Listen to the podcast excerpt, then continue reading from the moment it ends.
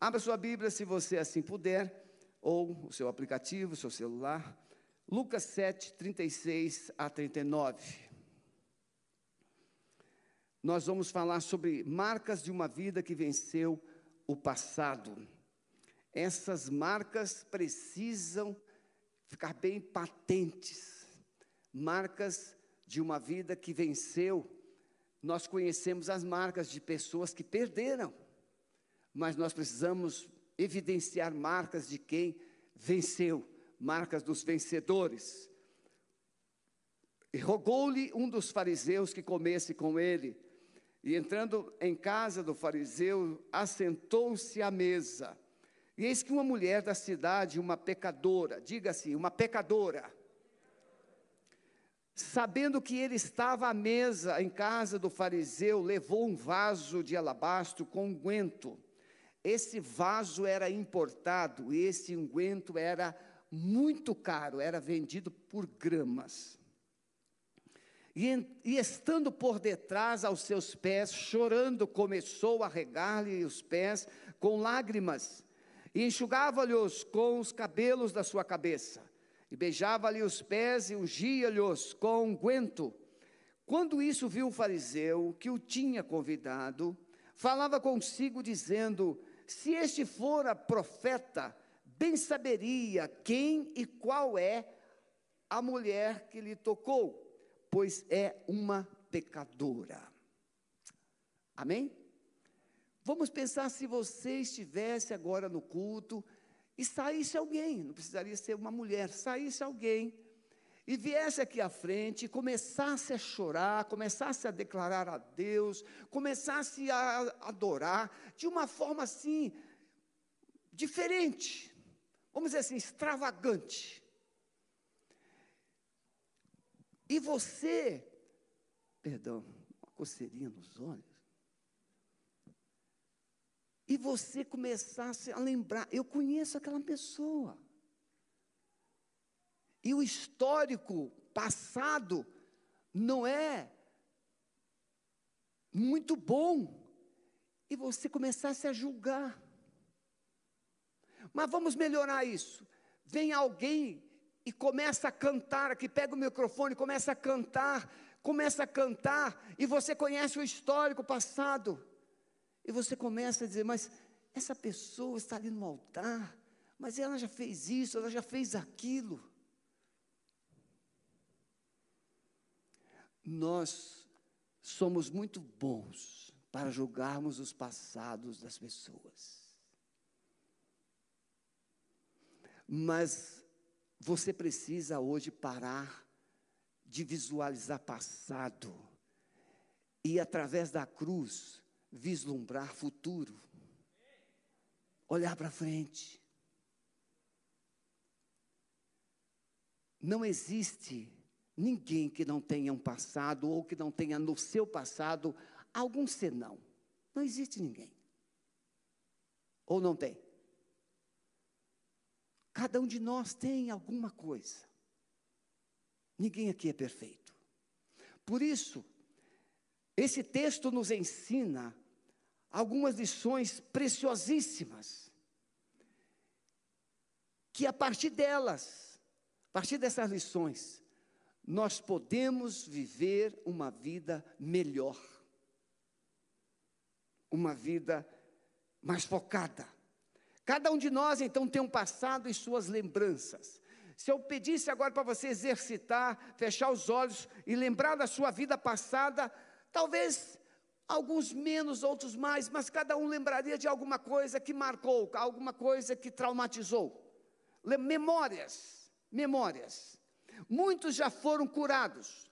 Tem pessoas que tiveram passado difícil, mas já venceram, já foram tratados, já foram curados, já foram tratados em todas as suas esferas e superaram essas crises, superaram esses traumas. Mas Talvez tenha alguém aqui que ainda no seu passado tem um espinho, tem um cravo ali, atrapalhando a sua vida. Outros ainda estão presos, controlados, dirigidos pelo seu passado. Pessoas com divórcios, pessoas com vítimas de abuso, pessoas que viveram uma pobreza. Nós tivemos aqui um pastor, aqui na igreja, hoje ele não está aqui, mas nós tivemos um pastor aqui, queridíssimo, que ele, quando criança, ele era autista, ele ficava num quarto escuro, batendo com a cabeça na parede, e ele dizia, ele testemunhou aqui, que ele ganhava um pacote de bolacha aqui para os cutibanos, mas para onde ele estava era biscoito, e ele comia um, dois biscoitos e guardava aquele pacote, com medo de acabar, tamanha era a miséria que ele vivia, que a família vivia, não tinha pai, a mãe alcoólatra passado, marcas do passado.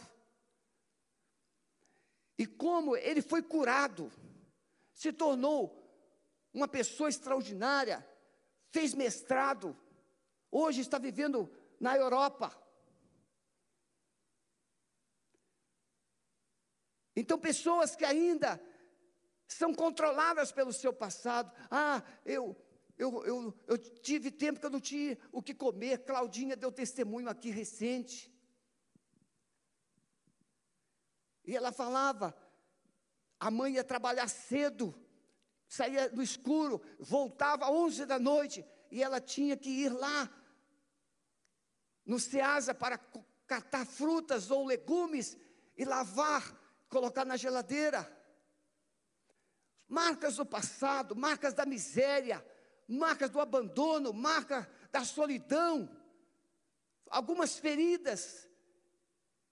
Você olha para as pessoas e vê a indumentária, você vê se usa óculos, que cabelo, que carro usa ou chegou em que carro, mas você não consegue ver o coração. E quando eu falo coração, é memória. É memória. As memórias que a pessoa carrega. Eu disse hoje, pregando lá em Santa Felicidade, que se os travesseiros falassem, nós ficaríamos envergonhados.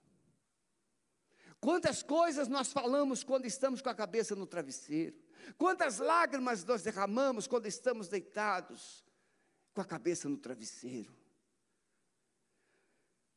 Quero encorajar então todos vocês que, feridos ou não no seu passado, viveram ou ainda vivem algumas áreas de aprisionamento, algumas áreas de vergonha, algumas áreas doloridas da vida. Todos podem viver os propósitos de Deus, todos. Deus não tem filho prediletos, Deus tem filhos. Filho a Bíblia fala dos dois filhos pródigos, o filho que ficou em casa e o filho que saiu. E nós sabemos quem é que foi feliz. Então, todos, você tem sonhos, mas Deus sonha mais ainda do que você para a sua vida. Jesus, Ele é a garantia de que os sonhos de Deus podem se cumprir na sua vida. Jesus é Deus, e ele se encarnou, tornou-se homem, veio viver entre nós. E ele está aqui nesta noite para tomar você pela mão e dizer assim: olha, vem, vamos viver um novo tempo, uma nova história. Porque o passado eu já cravei lá na cruz. Amém, meus irmãos? Então diga um amém bem forte. Amém. Você precisa dar uma esperneada e fala assim: não vou viver mais no passado. Pessoas libertas revelam marcas que evidenciam suas vidas vitoriosas e transformadas. Você conhece pessoas pelo olhar, você conhece pessoas pelos assuntos que, ela, que elas conversam. Você já percebeu? Você chega perto de alguém, eu e Sueli passamos alguns apertos em alguns velórios. Lá no Rio de Janeiro, a gente ia para um velório aquela irmãzinha sempre estava lá, e aquela irmã era terrível, que ela ficava contando histórias engraçadas, para não dizer piadas. E a gente começava a rir no velório, tinha gente chorando e a gente estava lá rindo. Mas, irmãos, eu pergunto: o que é melhor? Você começar a contar piada no velório ou você começar a lembrar das desgraças da família? Aquela irmã não tinha lugar, ela tinha uma cabeça focada em viver, se alegrar, romper. E ela lembrava de muitas histórias engraçadas. Você senta perto de alguém, essas pessoas não têm uma notícia ruim. Você senta perto de alguém e essa pessoa não tem uma palavra negativa, depreciativa, não tem uma murmuração, ela só tem coisas boas para falar. Eu recebi um vídeo do pai do Renatinho, pastor Osés. Um vídeo bem engraçado. E é claro que eu não vou dizer o conteúdo do vídeo aqui, eu sei que você está curioso agora, o que, que, que tinha no vídeo, não vou dizer. Né?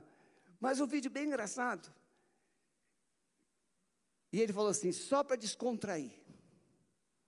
Você já recebeu um vídeo só para descontrair em uma hora que você está totalmente tenso, triste, amargurado? Já recebeu? O que, que você fez com o vídeo? Você abriu. E o que, que aconteceu depois? Você esqueceu um pouquinho do problema. Hã? Eu, eu sei que não posso falar do vídeo. Depois, no particular, se você quiser, faz uma fila ali, eu conto o vídeo. Mas é bem engraçado, bem engraçado. É, aconteceu em uma igreja, né? por isso que eu não vou contar.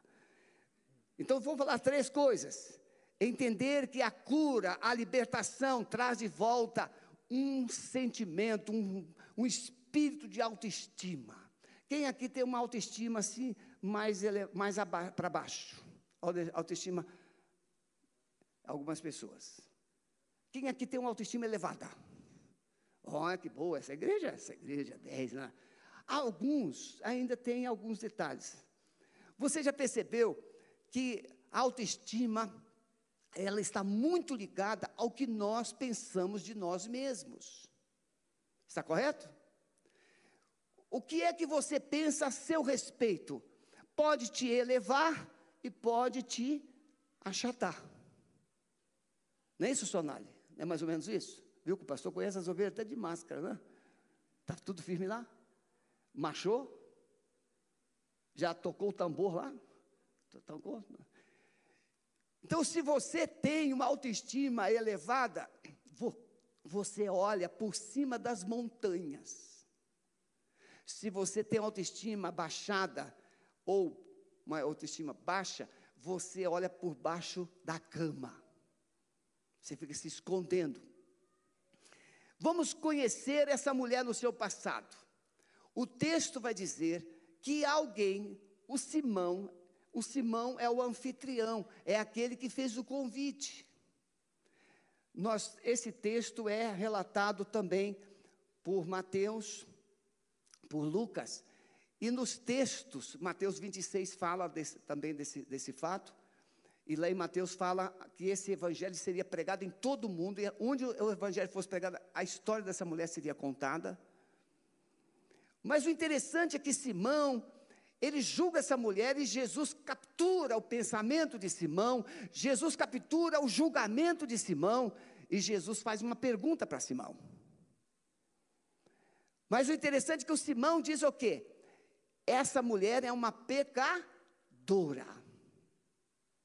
Então vamos pensar que o rótulo que essa mulher carregava, uma mulher pecadora. Nós não vamos entrar agora no mérito.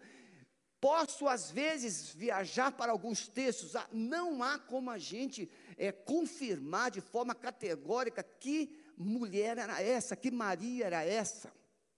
Não dá. Há algumas possibilidades, que não é o caso hoje. Mas ela carregava esse rótulo, é uma pecadora. Carregava um profundo sentimento de culpa. Hipoteticamente, em João, capítulo 8 de João, uma mulher elevada a Jesus porque foi pega no próprio ato de adultério. E foi acusada, Senhor, a lei diz que quando isso acontece, essa pessoa deve ser apedrejada. Mas aqueles, aquelas pessoas não levaram o homem que, com o qual ela estava adulterando, só levaram a mulher. Tente imaginar o sentimento de injustiça daquela mulher. Não sabemos se ela foi pega ou não no próprio ato, mas uma coisa sabemos: ela está sendo acusada de adultério publicamente diante do Senhor Jesus, que era reconhecido Deus, o mestre dos mestres, e agora uma pergunta, um ultimato. A lei diz que deve ser apedrejado, e o Senhor, o que, é que o Senhor diz? Acusações, cobranças. Ela carregava esse sentimento de culpa. Hipoteticamente, se for essa mulher de João 8, eu estou apenas colocando hipoteticamente. Tente imaginar o que essa mulher carregava. Hipoteticamente, a mulher samaritana, que havia tido cinco maridos e agora estava vivendo com um que não era marido. Hipoteticamente, se fosse a mulher samaritana, o trauma, a dor, a amargura, o sentimento de abandono. Nós carregamos muitos traumas na nossa vida, profundo sentimento de culpa, da, por que, que não deu certo? Por que, que a minha vida é desse jeito? Essa mulher também era excluída da sociedade e da vida religiosa, porque, além de ser mulher, rotulada de adulta, ela jamais teria espaço em um lugar santo de adoração. Era uma leprosa espiritualmente, excluída. Se você já se sentiu excluído, discriminado em algum momento da vida, você sabe o que é isso. Agora, nós não temos noção o que é que a mulher passava naqueles dias. A mulher não tinha direito à voz. Nada. Aliás, a mulher nem era contada como gente. E quando ainda acusada de algo tão grave, ela se sentia um germe, excluída, discriminada. Mas, como eu disse, tudo hipoteticamente, se essa mulher de Lucas 7 viveu todas essas fases que eu coloquei aqui, tente imaginar o que é que levou essa mulher a comprar um vaso caríssimo, a comprar um perfume caríssimo, a identificar um lugar onde Jesus havia chegado e ir lá e fazer tudo o que ela fez. O que, que levou essa mulher a fazer isso? Então eu, eu penso que essa mulher, em algum momento da sua trajetória como a mulher, Maria Madalena. Quem aqui já viu aquela série de Chose? Então você entende, quem assistiu e quem não assistiu pode assistir. É recomendado, é a história de Jesus, a história do cristianismo, no, no seu berço. A história, não é, não vou dar um, aqui um, não é um spoiler, mas só um pedacinho, só um pedacinho.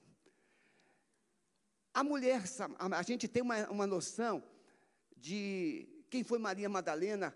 A Bíblia fala que ela tinha sido uma, uma mulher pecadora, é, de, de quem Jesus havia tirado sete demônios.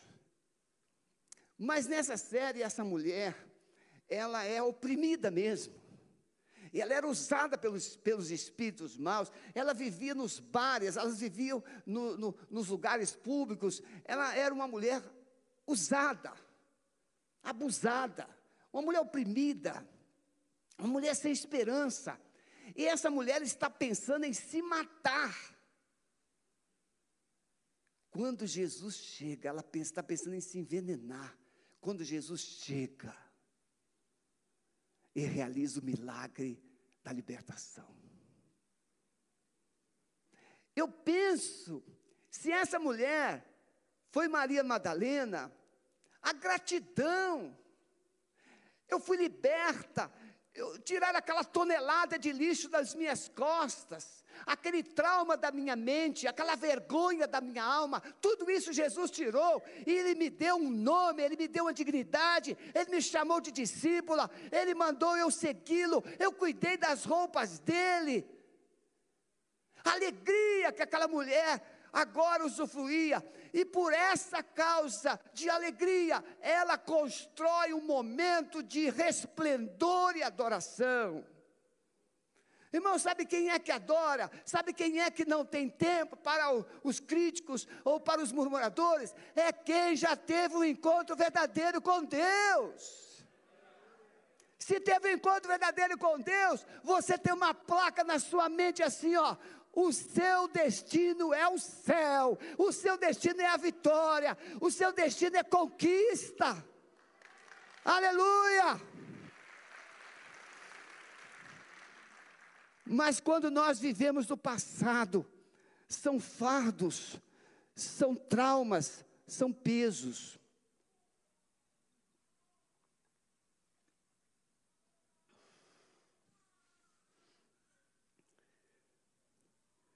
Agora ela sabe quem ela é. Se tem algo, irmãos, que dignifica uma pessoa, é saber quem é. É saber quem é tem um novo conceito de si mesma, sente-se amada, especial, alguém de valor. Nossa vida não é relevante porque temos um endereço notório, nossa vida não é relevante porque nós temos um nome conhecido na cidade, nossa vida não é eh, assim, não tem significado porque a gente tem coisas. A nossa vida, ela tem significado quando a gente se sente aceito e amado. Porque, olha, nós temos vivido, eu cito aqui às vezes alguns testemunhos, e depois, né, pastor Maurício, a gente vai, e não sei quem recentemente falou assim, pastor, lembra daquele caso que o senhor falou, do pastor que foi visitar e pisou na casa e o tapete escondeu o sapato? Quem é que foi na casa que o tapete estava escondendo o sapato? Um dos pastores falou comigo. Mas por trás daquele tapete luxuoso, por trás daqueles móveis luxuosos, por trás daquela casa cheia de esplendor, lá dentro havia uma família morrendo. Uma família sem esperança. Uma família sem vida. Muitas vezes as casas bonitas e grandes, não estou aqui julgando mas muitas vezes as casas bonitas e grandes são verdadeiros sepulcros caiados. O que é que está lá dentro? Gente que não mais vive, gente que está aprisionada. Na memória, o, o passado agora dessa mulher não existia mais, era passado. Diga comigo, o meu passado ficou no passado, cravado na cruz e ele não tem mais lugar na minha vida no presente e nem no futuro. O passado de alguém que tem história para contar ficou na cruz. Ele não mais é carregado. Então, na memória, o passado era passado, não havia lembranças tristes, negativas ou amargas, não havia mais rejeição ou culpa, era uma pessoa livre, perdoada, perdoada e transformada por Jesus. Então, aquela mulher, quando ela descobre que Jesus estava em Betânia, por isso a possibilidade, tanto de João capítulo 12, que fala aquela que ungiu os pés de Jesus, Maria. Por isso a gente entende que pode ser a Maria, irmã de Lázaro, mas não há uma como a gente afirmar isso. Essa Maria descobre que Jesus está em Betânia e ela então vai lá. E quando ela entra e faz tudo aquilo, ela é rotulada, criticada pelo anfitrião da casa, Simão. Segunda coisa, irmãos, entender que o perdão produz um profundo sentimento de gratidão e alegria. Então veja, gente transformada, gente liberta, gente salva, gente que teve uma experiência verdadeira e pessoal com Jesus, ela tem agora uma autoestima restaurada, elevada. Não precisa ser metido, não precisa ser metida. Às vezes eu gosto, vocês sabem que o pastor gosta desses assuntos, não é? Quando eu me olho no espelho, eu me acho muito bem. Sabe por quê? Porque eu não estou nem aí para minha aparência, eu sei quem eu sou. A minha esposa diz que eu sou lindo. E ela diz que eu sou muito carinhoso. Diga amém, por favor. Então você tem que. Né, Paulo? Paulo, você está aí, Paulinho? Viu, Paulo? Eu acho todo mundo. Paulo tem que chegar na frente do espelho e dizer assim: Olá, Paulo. Tente fazer isso. Chega na frente do espelho e diga o seu nome: Olá, como é que você está? Comece a conversar com você mesmo. Veja se você se empolga com você mesmo. Faz um teste. É, Seixas, faz isso. Talvez você vai ouvir o do espelho dizer alguma coisa que você não queria dizer. E você talvez faça assim, está amarrado em nome de Jesus. Você precisa entender que gente transformada, que gente salva, gente que teve encontro com Jesus, tem autoestima elevada, mas também ela tem gratidão na alma. C.S. Lewis diz que, se não me falha a memória ele, que a, a, a gratidão é a memória da alma. Tem gente que não tem mais alma, nem gratidão. É só o que falta, é só o que não foi, é só o que não aconteceu, é só o que não recebeu, é só o que não falou. Ah, você não me deu, ah, você não falou, você nunca disse, você... não, e o que é que foi dito? O que é que você recebeu? Separe momentos para ser grato, agradecer a Deus e às pessoas. Essa mulher podia viver olhando para o futuro, as montanhas, não existiu mais. Irmãos, quando eu era criança, e tem gente ainda que pensa assim: você olha assim e você vê as montanhas. Isso acontece muito quando a gente viaja de carro, né? E você vê as montanhas e parece que a terra termina ali. As crianças ficavam no, no tempo né, mais passado, é, vamos subir na montanha para ver o que, que e você chega lá, tem outro vale, tem outra montanha, e você vai, tem outro vale, tem outra montanha. Mas quando você tem uma experiência com Jesus, os, as montanhas são aplanadas, os vales são nivelados, porque Jesus tira não somente você do cativeiro, mas Ele aplana os seus caminhos. Ele coloca você num jardim regado. Aleluia. Os olhos do coração dessa mulher foram curados. Quando Paulo escreve Efésios, ele diz assim: Eu estou orando para que Deus lhes abra os olhos do coração. Você, como é que você explica enxergar com o coração? Tem uma frase famosa. Osias, você que é historiador, o filho feio tem pai, Osias? Não tem. Por que, que filho feio não tem pai? Hein, pastor Maurício? Porque ama. Olha, irmãos, a criança nasce, você sabe que a bichinha não é tudo aquilo que diz. Sim ou não? Você não diz, mas você pensa.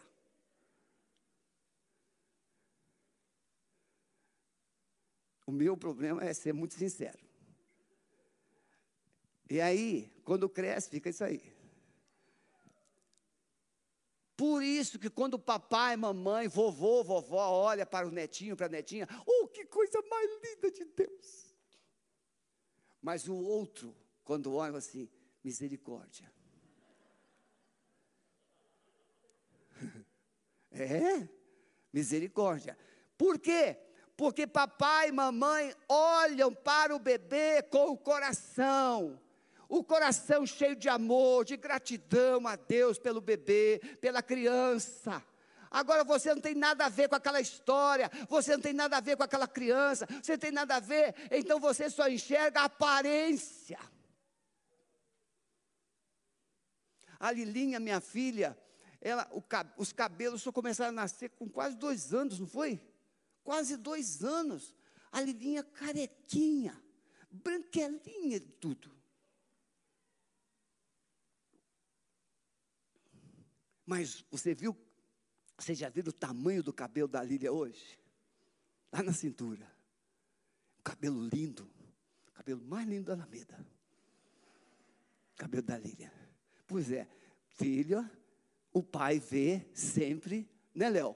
Com o melhor olhar. Então, olhos, aquela mulher, os olhos do coração haviam sido curados. Quando uma pessoa está traumatizada, quando uma pessoa está ferida, ela projeta sua dor nas pessoas. E ela começa então a criticar, ela começa a se esquivar, ela começa a construir muralhas de proteção, ela começa a evitar, ela não quer aproximação, ela não quer se envolver, ela não confia, porque o seu coração não acredita que o que está sendo dito é verdade. Mas quando Jesus entra, e cura, e transforma, e liberta. Os olhos do coração são libertos. É isso que Paulo está dizendo. Eu estou orando para que Deus lhes abra os olhos do coração. Gente com coração curado enxerga as pessoas como elas são. As pessoas são lindas.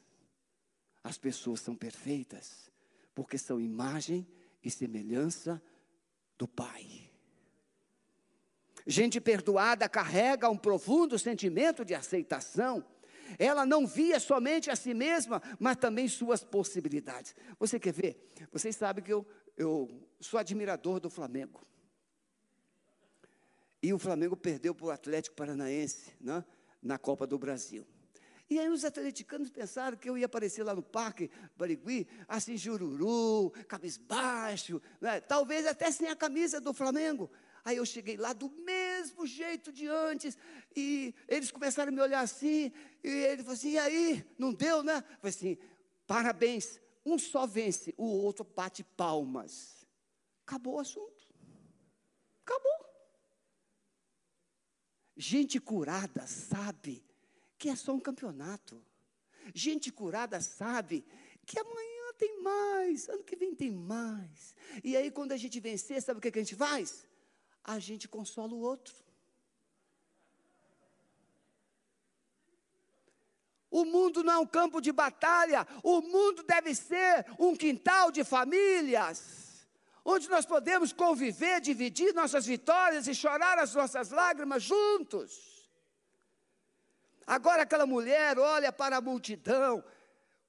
Como é que uma pessoa ferida olha para a multidão? é um grande o obstáculo. A pessoa ferida olha para a multidão como uma ameaça. Ela se sente inibida, impossibilitada. Mas gente curada olha a multidão e fala assim: quanta gente para me abraçar. Diga amém, pelo amor de Deus. Não é verdade?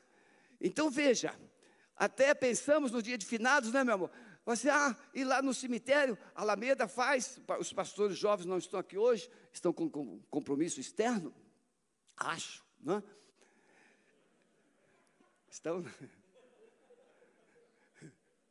Mas eu liberei.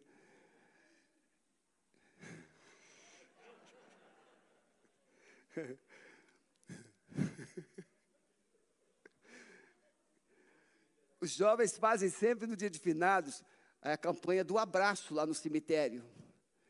Aí, aí a senhora disse, pois é, lá no cemitério. Eu disse, meu amor, é? a gente está proibido de abraçar, vai sair preso de lá. Não, é? não existe abraço virtual. Mas nós, a igreja, através da juventude e outros irmãos, ela sempre nos dias finados invade os cemitérios de Curitiba e com cartazes, com faixas, é, receba um abraço. Você quer um abraço?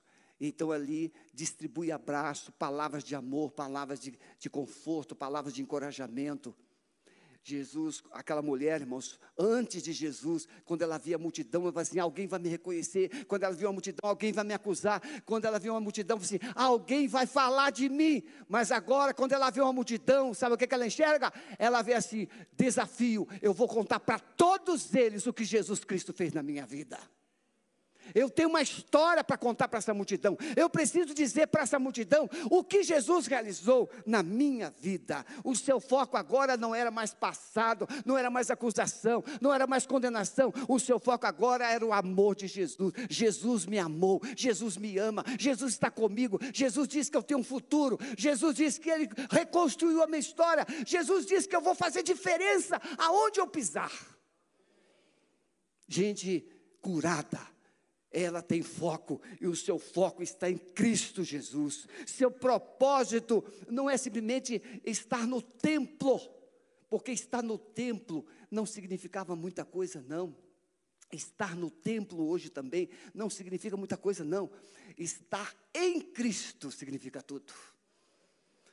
Aquela mulher, ela quando ela é, se dispunha, se dispôs a ir lá, era para adorar Jesus. Vamos pensar aqui, irmãos. Se era uma mulher conhecida e reconhecida pelo seu histórico, pelo seu passado, pelo seu estigma de pecado, imagine aquela mulher chega à porta da casa, a casa onde Jesus estava era concorrida, concorrida. Aquela mulher chega com um vaso caríssimo nas mãos. O perfume começou a se espalhar era impossível é, controlar o, aquele aroma, aquele perfume. Ela chamou a atenção de todos na casa, mas isso não foi suficiente. Ela foi até onde Jesus estava e começou a chorar. Começou a chorar. E começou a chorar. Aí chamou a atenção até mesmo dos surdos e dos cegos. Até de vocês deficientes auditivos, surdos. Ele, aquela mulher, todos olhando, todos orando. E ela começou a chorar, e com as suas lágrimas, ela lavava os pés de Jesus, ela esfregava os pés de Jesus, e pegou os seus cabelos e começou a enxugar os pés de Jesus, começou a enxugar os pés de Jesus. Depois ela começou a beijar os pés de Jesus, começou a beijar os pés de Jesus, e por último ela quebra aquele vaso e unge Jesus. Irmãos, ela não estava nem aí para aquela multidão.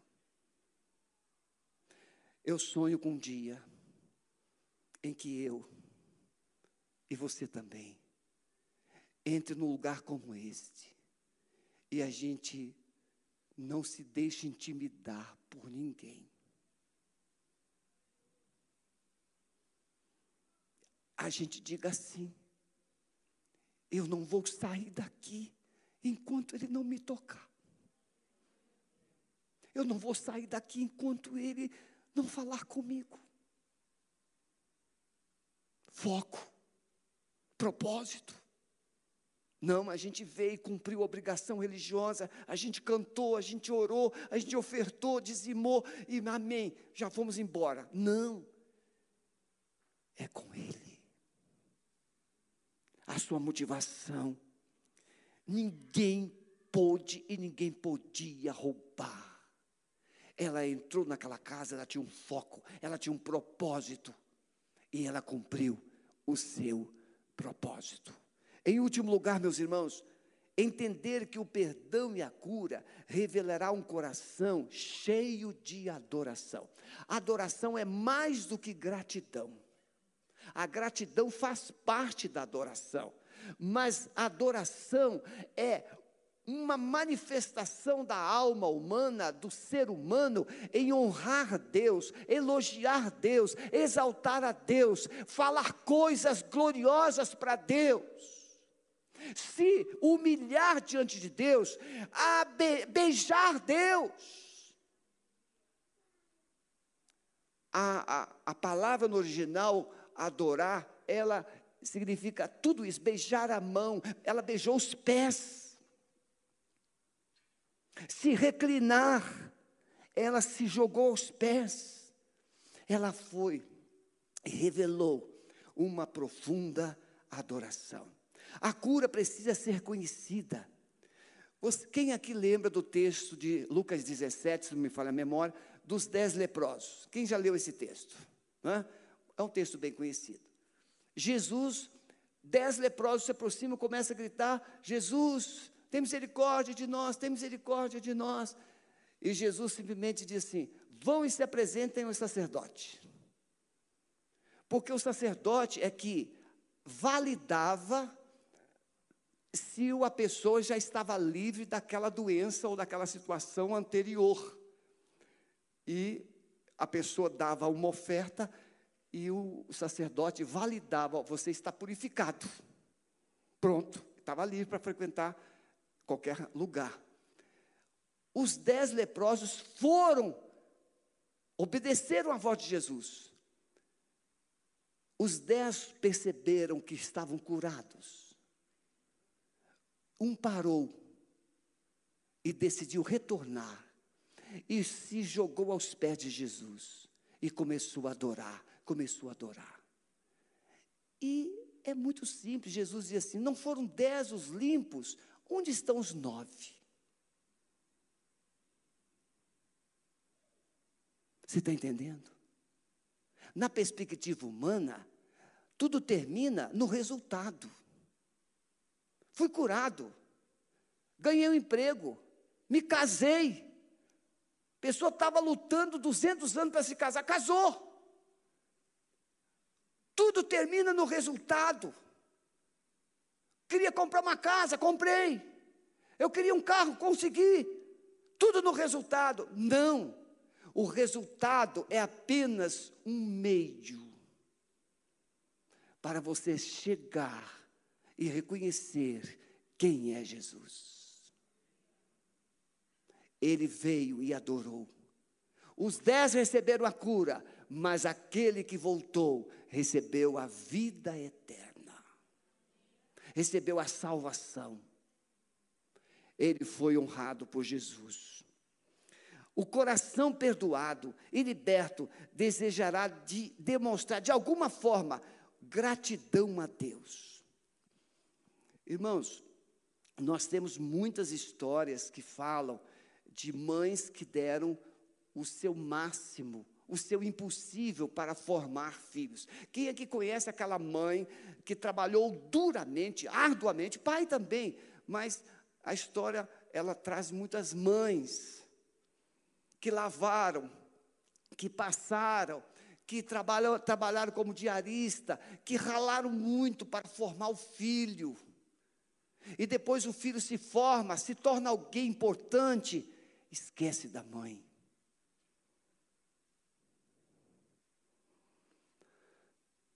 E uma dessas histórias é que um filho Quando criança, ele sofreu um acidente. Essa mãe lutou por ele. Deu, deu tudo que pôde. E ele se formou no futuro. Se tornou um médico famosíssimo. Muito respeitado, um cirurgião. Mas quando criança, ele sofreu um acidente e ficou com uma orelha defeituosa. E a mãe pediu ao médico que fizesse um transplante de parte da sua orelha para a orelha do filho. Com o passar do tempo, aquele homem se tornou famoso, viajou pelo mundo, até que um dia ele recebeu uma mensagem que a sua mãe estava muito doente. E quando ele chegou, já era tarde, a mãe estava morta. E aí ele tentando dizer alguma coisa, aquele coração pesado. E ele, quando mexeu no cabelo da mãe, ele percebeu que a orelha dela faltava um pedaço. E ele ficou assim meio desconcertado, não entendeu muito bem, mas alguém viu a cena, se aproximou e disse: Você viu? O pedaço que falta na orelha da sua mãe está na sua orelha. Ela deu para você, para você não ter nenhuma deformação depois do acidente que você passou. Aquele filho nunca mais foi o mesmo. O trauma, a dor, o remorso, o sentimento de injustiça invadiu o coração. Ingratidão é um fardo difícil de carregar. Muito difícil. Quem é liberto por Jesus precisa desenvolver um espírito de gratidão a Deus e às pessoas. Aquela mulher, ela não mediu esforços ela sabia quem ela tinha sido, ela sabia a profundidade da sua dor, ela sabia o passado terrível, do abismo que ela se encontrara no passado. E agora ela sabia quem havia mudado a sua história.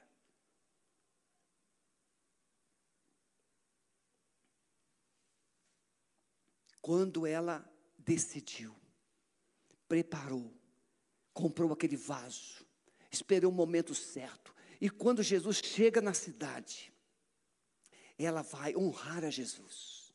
Trabalhou arduamente, economizou o máximo, preparou algo de valor para oferecer a Jesus. Gente perdoada revela um coração cheio de adoração. E adorar, irmãos, como eu disse, é valorizar, é honrar, é exaltar, é bem dizer. Mas não com palavras, é com atitudes da vida.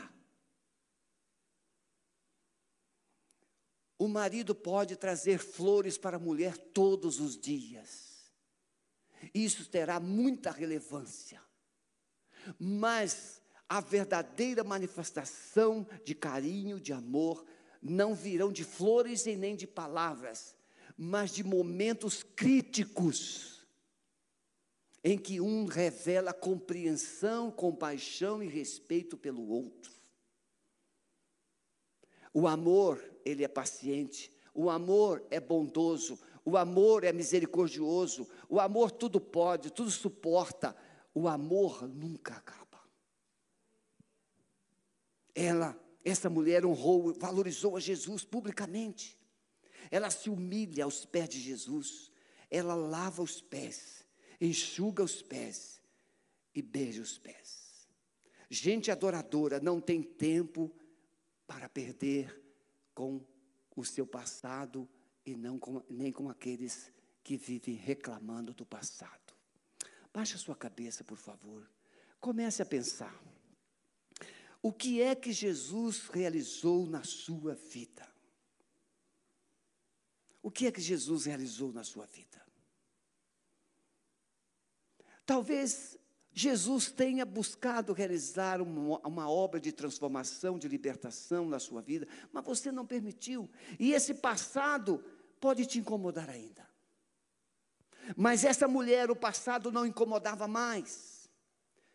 Ela não se sentia mais controlada, ameaçada por multidão alguma. Sua alma estava livre, não havia mais registro de, de, de, de condenação. Eu quero dizer para você aqui nessa noite, para você que está em casa nos acompanhando, você pode vencer o seu passado. Você é o único depois de Deus que conhece o seu passado de verdade. Palavras, humilhações que você passou, rejeições, abusos, sofrimentos e misérias.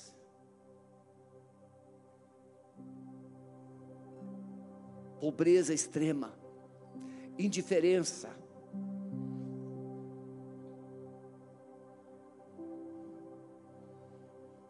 Quais marcas que você carrega ainda?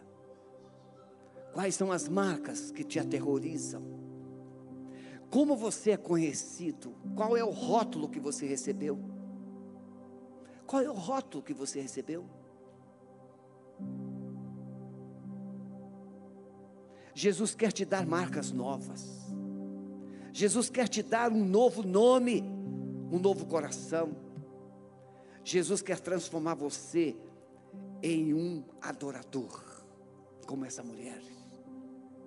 Alguém sem medo, alguém cheio de gratidão e de ousadia, que se lança aos pés, não se importando com o que vão pensar de mim não é o que vão pensar de você que faz a diferença, é o que você pensa de você. quem você é. Alguém que tem motivos para agradecer.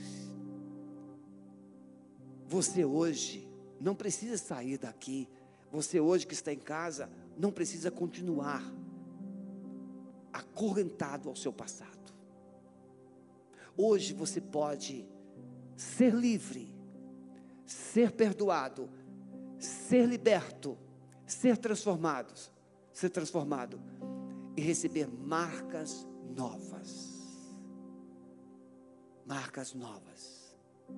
Aquela mulher se tornou tão famosa que nós estamos falando dela hoje, quase dois mil anos depois. Jesus disse que o seu nome, o seu feito, seria contado em todo lugar onde o evangelho dele fosse pregado.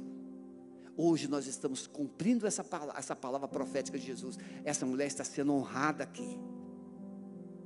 Você um dia vai morrer. Mas um dia os seus filhos vão sentar à mesa com seus netos e vão contar sobre a sua vida. E o que é que eles vão contar? Qual será a história? Qual será? Quais serão as marcas que eles vão enumerar na mesa? Jesus quer te dar uma nova história. Mas você precisa dar um passo de fé. Precisa reconhecer que precisa e pode ser transformado pelo poder do nome de Jesus. Vamos ficar em pé. Se você nesta noite entende que passado precisa ser crucificado e que Jesus pode te não só te libertar e transformar, mas te dar marcas novas, deixe o seu lugar e venha aqui rapidamente. Nós queremos orar para que o poder de Deus atue na sua vida nesta noite. Pode deixar o seu lugar. Venha, em nome de Jesus. Vamos adorar o Senhor. Nós não sabemos qual foi o dia que aquela mulher foi liberta, mas nós podemos saber as marcas que evidenciavam a sua libertação. É isso que você precisa sair daqui nesta noite. Marcas de uma nova vida, de uma nova história. Brilho nos olhos, coração leve, Espírito Santo queimando dentro de você. Última pergunta que eu quero fazer aqui: quem aqui não tem certeza da sua salvação? Levante a mão, onde você está? Eu ainda não tenho certeza da minha salvação. Tem alguém? Você precisa ter certeza da salvação. Jesus vai voltar. E se Jesus vai voltar, você precisa estar pronto então confesse a Jesus, clame a Jesus e peça para Ele te perdoar e entrar no seu coração. Amado e bondoso Deus, aquela mulher foi transformada pelo teu amor, pela tua graça, e ela deixou, através da graça de Jesus, marcas indiscutíveis de uma vida transformada. Que nesta noite cada coração, seja aqui presente, seja nos lares, receba essas marcas, marcas da gratidão, marcas da adoração, a marca de uma vida cheia de alegria e paz, pela presença gloriosa do Senhor. Nós abençoamos essas vidas, esses corações aqui no teu altar. Quebra os julgos, quebra, Senhor, toda voz maligna de acusação Traga de volta agora os sonhos do Senhor nesses corações. Nós profetizamos um novo tempo e uma nova história em nome de Jesus. Fiquem em pé vocês que estão de joelhos. Pastor Maurício está lá com a sua equipe. Você passe lá no estande de integração e ele terá um presentinho para você e vai anotar o seu nome. Deus abençoe. Volta para os seus lugares.